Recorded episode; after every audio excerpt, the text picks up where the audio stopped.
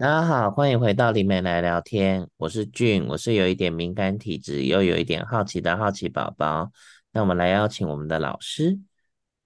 大家好，我是黄华，我是从小常跟无形的朋友聊天，现在主要是做对于有形的朋友的一些服务。那我们今天呢，有一位新的来宾，然后这位来宾呢，请他跟大家自我介绍一下。嗨，大家好，我是喜欢。泡在大自然里面，然后现在很喜欢跟植物还有动物聊聊天的小竹。嗨，小竹，其实小竹其实跟小竹也认识好长一段时间哦，如果算一算的话，而且那时候认识小竹的时候就觉得很有趣的一个。一个人，因为他本身就比较常跟一些精灵类啊，又或者是一些动物做宠物沟通嘛，所以就觉得还蛮有趣的。嗯。那我们今天的主题，呃，因为刚好我们三个人都是属于比较敏感体质，又有点可以游走在不同空间的人，所以我们这一集的主题，我们来聊聊关于空间之间的夹层，对啊，那。可能需要稍微请老师补充一下，我们 彼此所认知的夹层是什么概念？好，就因为有蛮多的朋友会好奇，就是我们看到的世界是怎么样？因为我们都是属于可以接到不同维度讯息的人，然后那也有一些人他的想象是我们应该是无时无刻会看到一个重叠的世界，但事实上不是这样的，嗯、就是说，呃，这个是需要后天的训练。然后才有办法去、嗯、呃稳定的一个能力，就是我之前有跟大家提过一个，就是我们呃现在醒在这个肉体的部分是表意识，但是我们有一些潜意识的部分。嗯、那在潜意识呢，有一部分灵魂是沉睡在我们眉心的地方。那这个地方呢，嗯、呃有个术语叫做天心，天上的天，嗯、然后心是心脏的心这样子。那天心它有一点像是。潜意识的人格化，就是说有有一个我是现在你我们看对外别人看到的我，但是有另外一个人格化的我是在我的潜意识里面。哦。然后那因为它是潜意识里面的那个我，那潜意识的资料库是比表意识大很多的。然后而且潜意识它又是直接跟能量比较是我们看不到这个不同维度的这个能量的讯息的一个啊、呃、交流是。我们是透过潜意识跟这些各界的这个能量的讯息交流以后，然后经过呃我们的那个潜意识的一个梳理以后，嗯、再让表意识去理解。也就是说，它是我们的感官的最前缘的部分，这样子。嗯，所以其实呃，因为我们毕竟是活在肉体里面，所以当我们要跟潜意识的那个我连接的时候，我们必须要让自己的脑波维持在一个。我形容这个叫意识的夹层，就是它是介于表意识跟潜意识中间的一个夹层空间。在这个空间里面，表意识的我可以进到这个房间，然后潜意识的那个我也可以同时在这个房间。然后当两边的我都在这个房间，它是一个稳定的频道的时候，那个讯息的流动就会很顺畅。所以呢，我们表意识只负责去听哦，潜意识告诉我们什么，然后我们化成是大脑。可以呃，就是理解的文字，或者是理解的形象或图案，然后大脑会再把它翻译一次，然后让我们的头脑去理解说，我好像读到了什么。然后，所以呢，一个人呢会接收到什么讯息，跟他整个整个所有的灵魂的整体的一个频率有很大的关系，就是啊。每一个有这样方面的能力的人，哦，我我就好，我们就简称灵媒好了。那灵有这种灵媒体质的人呢，每一个人他会接触到的维度是不同的，对象也是不同的。那例如说，我们一直一直就是前面好几集就一直说，我们一定要找小猪也一起来录，是因为刚好好我们就可以分享我们三个人看到都是不同的界面的东西，就是像是呃小猪他跟动物、植物，然后精灵，还有是属于呃比较妖怪的这种比较自然界的能量的存有，嗯、对，还有大自然，就是大自然它可能是一个呃，就是就是这个是小竹眼中的世界，他看到的是那样，然后他的大脑会习惯他的潜意识跟他说故事的方式，最后他会统整出一套他理解这个世界的一个一个架构这样子，这是属于他个人的经验的一个统合。然后那我也会有自己啊、容易通道的维度，然后俊也会有俊容易通道的这个维度。那我们表意识所做的练习，还有所有的。不管是呃宗教界，或者说有些呃透过冥想或者是一些静心的训练，说啊，我可以开启你的第六感，然后让你可以接到一些啊、不同维度的讯息，其实都只有另一件事，就是让我们的大脑的脑波可以停在那个意识夹层里面。然后同时保持自己的潜意识是清醒的，它、嗯、也可以在这个时候一起进入这个意识夹层，让这个交流可以成立。所以呢，所有的这方面的练习都只是为了要让我们的大脑可以做到这件事情，这样子。了解。所以在不同的空间的感受，我其实也还蛮好奇老师跟小竹的感觉或或者身体上的感受。我觉得我们可以先用呃，最近不是有台风吗？嗯嗯嗯，对啊，因为台风它也是跟自然界有关的能量。那我觉得、嗯、呃，我在台风前我会做一些观察，然后我也会试着去得到一些讯息，就是去确认一下这次的台风会不会很严重。然后那我有没有必要就是呃避免去一些地方，或者说我可能要做一些防灾的准备？我觉得通常就会问一下。然后那我觉得小竹可能对这个。部分他的感知又比我更清楚，因为他毕竟跟大自然的所有的能量体还有那个存有的关系是更直接的，所以其实我还蛮想听听看你在台风之前，你都会啊、你你会怎么样去跟他们沟通，然后你要怎么样确认你得到的讯号这样子，还有没有一些嗯，就是比较有趣的经验可以跟我们分享？其实啊，我对那个能量的改变很敏感。就是就，比如说我的气场，周围的气场或者环境的气场。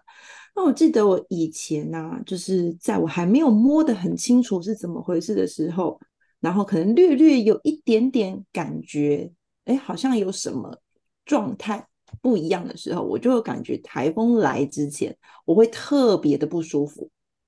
就是感觉是很像会有一种很大的东西要靠近你的感觉，对。那还会有一种压迫感，然后或者是有一种很沉的感觉，那会有一种比较能量比较重的感觉，嗯，大概是那种心那种情绪，就它会让我的情绪会变得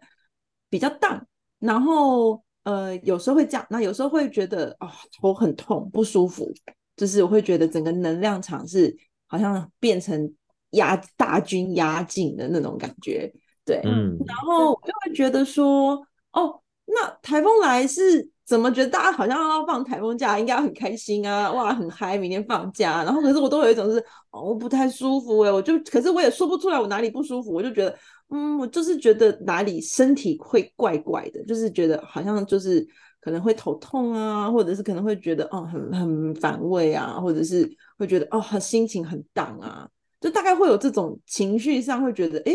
就是。不一样的感受，那它都会跟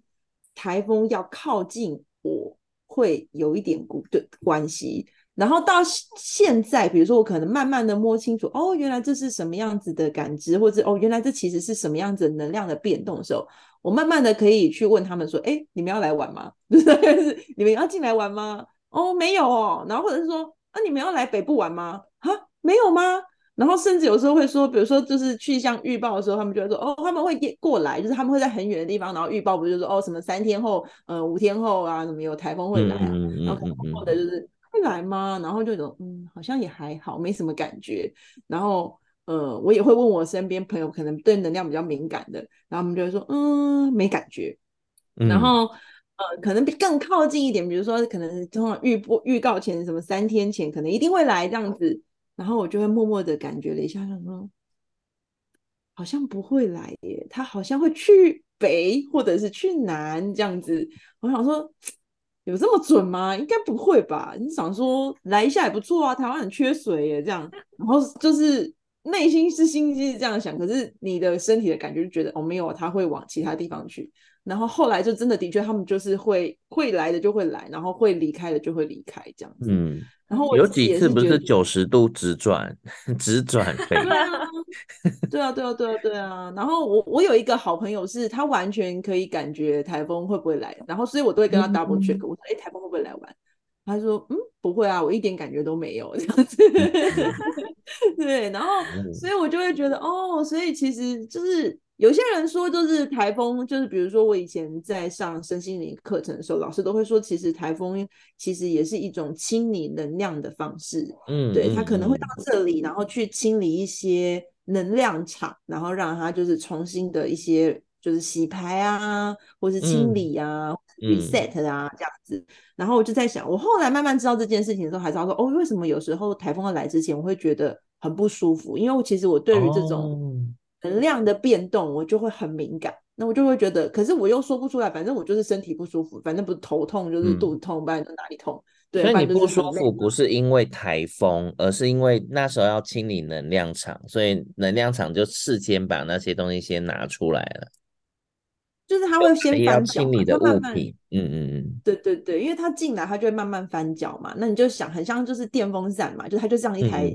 嗯吸尘器好，假设它是一台吸尘器好了，吸尘器慢慢靠近你的时候，嗯、你会慢慢有感觉那个风嘛。那越靠近你，就会这样哦很大声这样子。所以我这我对我来讲，台风就有那种感觉，就是好像越靠近我们，我反而会就是我会越敏对那些能量越来越敏感这样子。然后也是因为这样，所以我才慢慢明白说哦。原来是这样啊，嗯，所以在这个过程，你会呃尝试很多方式让自己身体恢复舒服吗？应该是说，当我知道说，其实它就是来清理能量的，然后我就反正我就会知道哦，如果我现在真的会不舒服，那我就是会不舒服，我就不要去那么在意这件事，嗯，然后好像慢慢的去。让自己进入那个状态，比如说以前可能会觉得哦，我头很痛，所以我要吃止痛药，或是我哪里不舒服流鼻水，我可能要去吃什么感冒药。然后可是我后来就反而就觉得说哦，所以其实这个可能不是我身体上的表征，只是因为我对于能量的改变，我的身体会很敏感，那导致于我会因为台风来身体不舒服。可是那个身体不舒服可能不是在于。呃，真正的身体不舒服，而是因为能量改变，然后会让我可能觉得一时间呃震动了一下，这样，然后那个震动一下，可能就会挑起我的一些敏感的神经，可能会因为这样，所以我就会反而会比较就是让自己去适应，比如说哦，我现在就是台风要来，我现在有点不舒服，没关系，我就知道就是台风要来，我就让它不舒服，然后当我不那么在意这件事情的时候，我好像就比较不会被它绑架。嗯。嗯嗯。嗯，也是啦，因为毕竟台风也没想绑架你，他说我只是路过，对对对，我就是想要洗一下这里的地，对，对我很 忙，你也不要觉得太不舒服，你可能只是觉得头会痛痛的，耳朵会吵吵的，没有关系，就让它过去，就是像猫咪一样，有没有？就是吸尘器过去的时候，他们就呃，然后过去就好了，这样。厌世的猫咪，对，很吵，为什么要用吸尘器？这样，嗯，好，烧好了吗？好。那台风过完以后，台风过去以后，你会比较就是会觉得前后有什么不不同吗？其实我反而有时候会还蛮喜欢台风过去的之后的感受，嗯嗯、因为我会觉得就是非常轻盈，就是我反而会觉得比较能够感受到大自然的样态，就是。对，因为毕竟我们都住在都市里嘛，然后有时候我会觉得人的能量很复杂嘛，嗯、情绪很复杂。嗯嗯嗯、那可能真的可能，比如说台风天，大家都在家，都没有出来，也不用上班，所以大家都很 chill，这样就是心情都很好，所以、嗯、就是整个能量场就会觉得哦，好像就是很 peace 的这样子。然后你也不会就是，然后因为台风过去之后，有时候你会有一些雨下雨嘛，或者是你可能真的就是呃，就是风变得很强啊。那你反而更能够感受到那个大自然的那个变化，嗯，然后我反而会觉得很舒服。比如说，就会像呃，最近可能就会凉凉的啊，因为台风走了，会有一些雨会进来嘛，那你就会觉得、嗯、哦，凉凉的啊，很舒服啊。或者是台风走之前、走之后，它会有一些天气，就是大自然的样态嘛，比如说可能会有一些不同的云朵啊，或是不同的风啊。嗯然后我反而就比较能够觉得，哎，很有趣，就是会去感受到这些，就是比反反而台风前可能还不一不至于到那么明显的感觉到那个大自然的感觉，但是在台风过后，反而会觉得好像大自然神清气爽的那种感觉。对啊，那类似的状况，那个大雷雨，你也会有类似的状况吗？大雷雨反而就不太会，就是大雷雨，嗯，嗯，其实这几天不都午后雷阵雨吗？我其实那个雨一下下来的时候，我身体是不舒服的。这两天的，嗯，那就是有真的有打雷的那种状况的时候，你们的感觉又是怎么样？我会觉得哇哦，其实紧张吗？其实也不会诶、欸。其实我蛮喜欢看打雷的、欸，我是不是很奇怪？对啊，我还蛮喜欢看打雷的、欸。我也是、欸，但是我必须，我必须要在安全的屋子里面看哦、喔，我不是在马路上面看哦、喔，我不要这样子，很可怕。对，我不要那么。但是有时候我很。很常碰到大雷雨的时候，因为我的工作很常会坐车嘛，所以我的确很常在碰到大雷雨的时候都是在车上。嗯嗯，对。然后你就会看到在车上的时候就这样子想象想象。我在车上车上遇到大雷雨，我也是喜欢的，但是前提是我不要是开车那个人，就是我可能被同事载啊，哦、然后那个大雷雨就是一直打在玻璃上嘛，就就会有。嗯就我其实会有一些神奇的一些幻想，就觉得哦，好像有个防护罩，然后我就是在防护罩里面观观赏这个 雨天，然后跟路上的人类啊，干嘛的？其实我也还挺喜欢这种感觉的。对啊，我就觉得，尤其是那个雨很大的那种雨，就是午后雷阵雨那种很大的，一次下来，然后很干脆就下完的那一种，嗯嗯，就会觉得很舒服，很舒服，真的很舒服。但是我很怕，我现在，但是我现在比较怕暴雨。嗯，就是如果真的在你在行进的过程中，或者你在开车，或者不，或者是骑摩托车，然后你可能碰到暴雨的时候，我反而会是害怕的。嗯，对，对啊，因为我觉得那个现在那个暴雨的量其实有点，我觉得有点就是会让我整个那个就是危机意识会跑出来，就是那个毛会站，到处街道都满出来啊，那个 就很尴尬，午后雷阵雨，我反而会觉得是舒服的，就是下下雨之后，就是大自然感觉都神清气爽，哈、嗯，感觉植物都被洗了澡啊，然后路也变得很干净啊。对啊，树树叶间的精灵都还蛮爽的、啊，对啊，他们就开始做他们的事情。哎、欸，我们 我们聊天气好像聊得有点过长哈，今天不是 要？但是我，但我觉得我读到我我有得到很多的讯息，就是我大概理解，就是小竹他感受。这些讯息的方式是怎么样？就是它跟大自然是融为一体的，嗯，然后所以就是今天这个整个大的能量变化的时候，它会反映在身体上，然后呢，他去读、去呃、去怎么说、去整理还有解读这些讯息的方式是会把自己融进去，变成是自然界的一部分。嗯，对，他是用这样的方式去理解他得到的讯息，这跟我不太一样，所以我觉得很有趣。嗯、没错没错，我的确就是把自己泡在大自然里面，没错没错，就是你就变它的一部分，然后是你们就算是呃身体的一部分那种感觉，这样子，嗯，对。然后那我的方式比较间接，就是我不是直接跟大自然融为一体，我会找精怪，然后我透过精怪去得到答案。因为精怪跟大自然也是融在一起的，嗯、他们也是自然的一部分。嗯、那我就是借由跟精怪去请教他们，然后他们把讯息告诉我。所以有时候我会看他们状态，就是例如说啊、呃，台风要来之前啊，如果他们突然变得很活跃，那个活跃可能是很忙碌的活跃，嗯、或者是很兴奋的活跃，那活跃的方式不同。对，因为他们会知道这个。呃，他们会跟我讲说，这次的台风会不会进来，会从哪边进来。嗯、然后，可是有时候他们精怪讲话的方式很可爱，就是他们就只讲自己感兴趣的东西，他不管你有没有听懂。嗯、所以有时候他们跟我讲说，我是听不懂的。例如说，明明台风要从北部划过去，可是他会跟我说，这次中南部很忙很忙哦。嗯，尤其是中南部的山区很忙很忙哦。然后可是我们这边没事，我们坐摇滚区第一排，我们可以看热闹。就是我就听不懂这是什么意思。后来 后来那个台风的路线是从北部划过去没有错，但是雨都下在中南部山区，然后就会有、嗯、有一些土石流啊，然后山崩啊、断路的这种情况。然后所以那一边的精怪他们的栖息地的就受到很大的影响，所以那边的精怪就很忙很忙。可是北部呢，因为是台风。中心经过的地方，所以把很多脏的东西都带走了。所以在北部的精怪就觉得我们坐摇滚区第一排，我们很嗨，然后就觉得可以趁机把垃圾清一清了，这样子。嗯、好哦，对啊，哎、欸，那那我想问一下，那小竹跟那个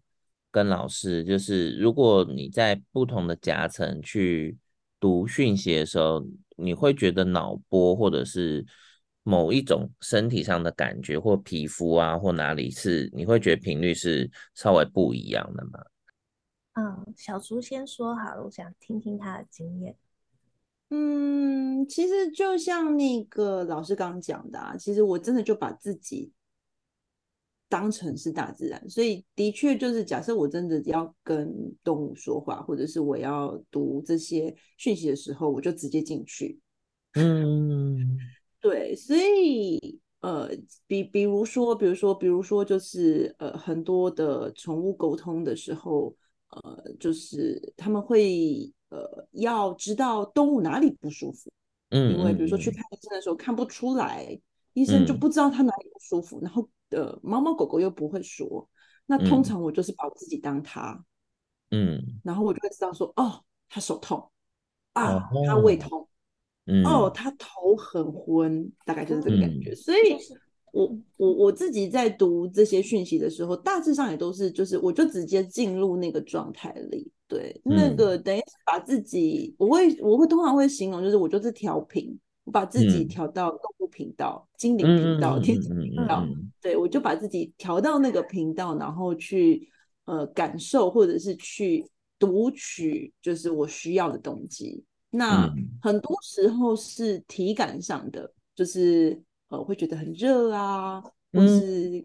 温暖啊，嗯嗯、或者是我刚刚讲，比如说我就会觉得哦，他就是呃胃纠结了，很痛这样子，或者是头很昏，他完全没有办法聚聚焦，对，大概是就是真的是体很多会用体感的方式先感受到，就是我的体感会先，然后再来就是。视觉的感受跟呃，应该不能说视觉，有点像是它其实就是在你的你的意志里面去感受它的样态。那或者是就直接会有声音，就是讯息，也不能说声音，就是讯息就直接进来。嗯、那它就不会是我们想象中的，它会有字啊，或者有有有声音。我觉得它比较像是意念上的。嗯，对，意念上的交流，就是我把自己调到那个频率，然后透过那个频率先去体感的感受之后，那有有些有体感，比如说动物就一定有体感，植物可能也会有体，就植物不一定会有体感，但动物一定会有体感。对，嗯、那动物就会知道哦，它它它它哪里不舒服。那假设是要去夹层，比如说要读精灵或者是呃天使，它就会变成是意念上的交流。嗯嗯嗯嗯嗯嗯。嗯嗯嗯这还蛮完整的。对，我的体感比较，呃，我不太喜欢用体感去去接触，因为我觉得那个负担很大。对，嗯、然后可是我会用间接的，我我用的方式都比较间接。例如说，有人长期佩戴一个就是矿石在手上，例如说他戴了一串粉晶，然后我会拿他的粉晶去读这个粉晶里面有什么能量，那通常会反映他的。嗯身体的状态，因为他佩戴了一阵子，所以他如果，例如说他一个月没有去净化里面的磁场，他就会记录他一个月他的身体是比较常处在什么状态的。哦、那因为不同的矿石，它记录的呃部位也不一样，因为、嗯、呃就是粉晶比较跟妇科或者是胸部或者是人际关系的这个、嗯、呃就是比较是和不和谐的这个部分，它会记这个。嗯、但是不同的石头，它记的东西可能不一样。所以有些人他带很多串都不同石头，我就每一串都拿来摸，嗯、然后每一串的状况也不太一样。嗯、那我发现我感觉比智能手环好用哎、欸呃。对，可是他要 戴一阵子才行。然后那 我就之前有我，但是我自己因为我不是那么直接，所以我其实读取的时候有时候也会需要重新再确认。例如说，我常常左右会分不清楚。就是说，我可能拿到他的东西以后，我觉得说他的他有一边后脑有一边的风池穴很紧，可是只紧一边。然后常常我读到的是右边，可是他说他痛的是左边，就是我会左右颠倒，哦、对，因为我没有把自己调成他，我是去读那个石头里面记载的能量这样子。嗯嗯嗯嗯嗯嗯，对。然后那。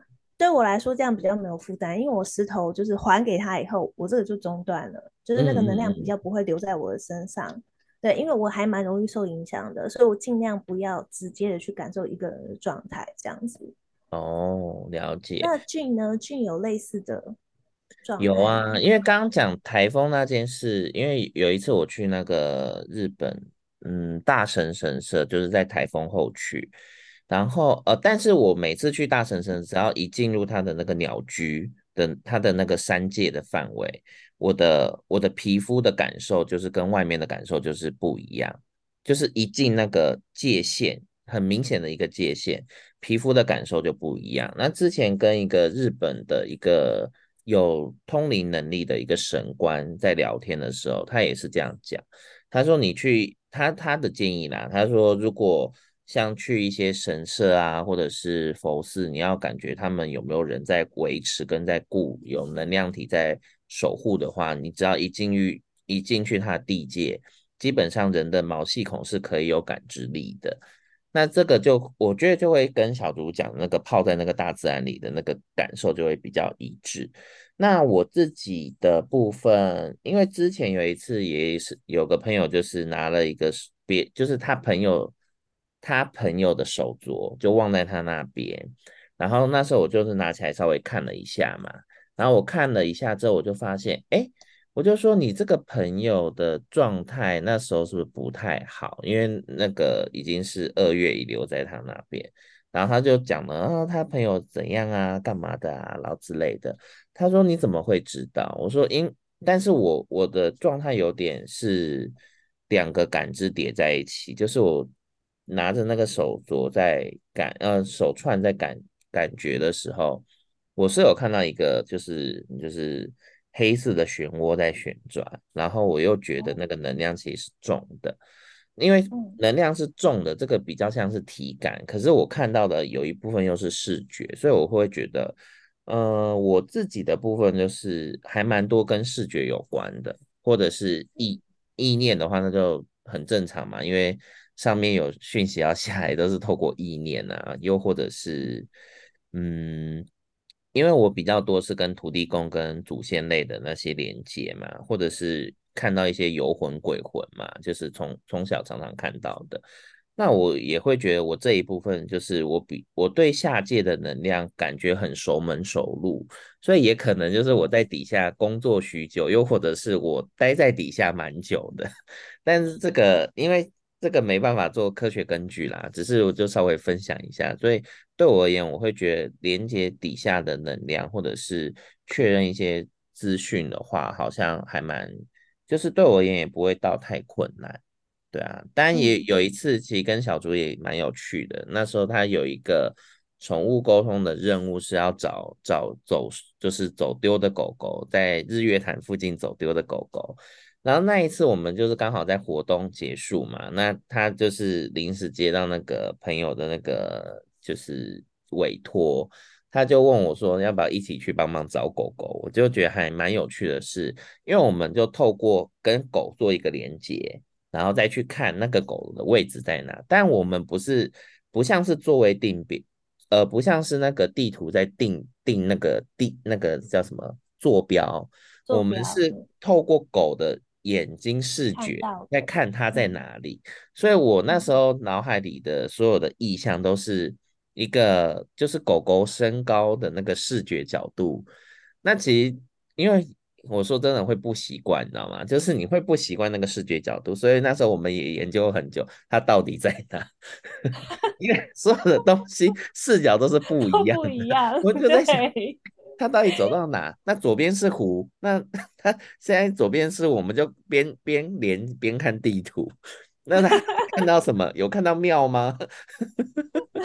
啊，那一次也蛮有趣的。我真的很怕那个，就是。来问我说要怎么样找我走丢的猫猫跟狗狗，哦、那个是很难回答，因为它会会动啊。然后我觉得这真的真的太难了，因为我知道有一些宠物沟通师，他是非常会找动物的，他知道他知道他会他他可能就很容易去定刚刚讲的那个坐标。嗯、可是我完全没办法，因为对我来讲，我就只是会看到他看到的东西。然后你如果猫咪走丢，第一件事都是躲在黑黑的地方。我根本不知道那个黑的地方 有什么东西，就觉得呃，就黑，就黑，跟黑，外面有一点亮光，哦、呃，有车的声音，嗯，没有，没有听到主人在叫他。然后说到底在哪里？我说我真的不知道，他的是因为他都不动了，因为他就躲着嘛，不动那。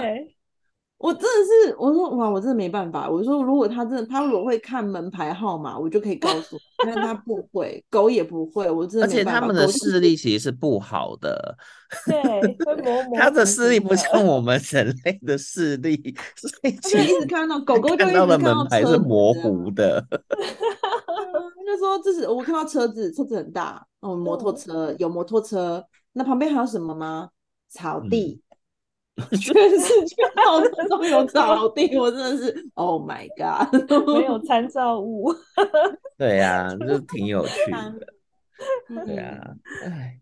突然想起来以前那个有趣的那个互动。对啊，不过我会觉得，如果找东西真的有些人的能力，应该是可以，比如说他在地图上，他他意念上带到某个地图上，或者是台湾的上方。然后他对于那个，嗯，可能是宠物啊，又或者是找人嘛，对于那个人的能量状态是，就是呃，因为我觉得每个人的能量状态其实都不太一样，他可以很精准的知道那个人能量状态长什么样子，然后在这么多的那个台湾的人口里面去找到那个人能量状态的。坐标大概落在哪？嗯、我觉得有，我觉得有一部分的人应该是有这样子的能力的，因为我之前我之前有，但是我用的比较短，就是我可能在百货跟朋友走丢了，我就用这个能力去看一下我朋友人在哪，因为我跟我朋友熟悉嘛，嗯、所以我知道他的能量场大概长什么样子。对，对，然后我就去找啊，大概在左边的哪边？对啊，嗯，题外话，嗯，所以我觉得这样很难。如果是像你这样找的话，嗯、你用灵摆去寻物或寻人，应该会很好寻。应该还不错啊，对啊。对啊，那我没有逃脱也可以用灵摆来解数字啊。对，可是我没有办法寻物哎。我觉得，我觉得我下次可以试试看明白的效果。但是其实我后来都是用道德劝说，我就说你还知道你家怎么回去吗？你既然都自己从你家跑出来，你应该知道你家怎么回去吧？去对，你可以自己回去嘛，哦、用沟通的。也 是哎、欸，直接教育他自己回家。对，你要勇敢这样子。你可以走回家的孩子。对，但的确真的是我后来发现，就是真的能靠我。找回自己的动物的，都真的是他，就是从他自己家门口或者从他们家窗户离开的，所以他不会离家太远，嗯、所以他要找回他熟悉的空间是比较容易的，所以他就有办法自己回家。嗯、对呀、啊，嗯，那我们这一集，嗯，好的，差不多到这，差不多，那我们就做个总结，就是啊，这是借由我们三个人的讨论啊，就是也让我们的听众、嗯。理解一下灵媒看到的世界，可能每个人看出去看的都不一样。嗯嗯嗯。然后就是虽然看起来很像，例如说一样宠物沟通，可是我们三个人沟跟宠物沟通的管道跟模式，其实都是不同的类型，因为这跟我们的灵魂特质有关，还有跟我们熟悉的呃沟通方式有关。像我如果说我要去寻物或者是寻动物的时候，我得到的都不是那个动物本身告诉我的东西，我可能要透过外力。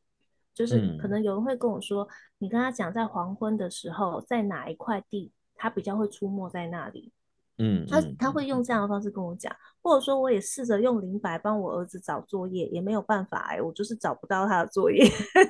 可是灵灵摆会用一种很迂回的方式跟我说，例如说他带我去呃那个呃那个放吹风机的地方，然后打开吹风机，发现里面有个玩具不应该在那里的，于是我把玩具拿去玩具箱放的时候，就在里面找到他的作业。他不会直接把我带去玩具箱找他作业，因为这个大概是，一个居家的密室逃脱。对，所以他是用姻缘线在帮我回答问题，他不是直接让我去到那个物体所在的坐标，他没有这种定位坐标的能力，所以我都觉得我就是一个永远都在迷路，但是没有麻烦过警察的人。嗯，因为我就会在最 后一刻又兜回来了，这样。对啊，这样也好。对啊，所以就是呃，每一个有这样的感应能力的朋友，就如果你觉得自己有某方面的直觉，但是你又形容的不清楚，然后你也呃，你也甚至你可能也因为这个能力而觉得影响到你的身体啦，或情绪啦，或者是呃各种的状况的时候，有可能你真的就是灵媒特质。对，那你不用害怕，嗯、那你要试着去接受它。那这个是我们这一集想要传达给大家的讯息，这样子。对啊，大致是这样啦。主要也是因为其实每个人的那个模式不太一样，所以就是希望大家就是不要觉得哎怎么这样怎么那样，其实都很正常。那我们今天就先到这喽。对呀，那跟大家说拜拜，拜拜，拜拜，拜拜。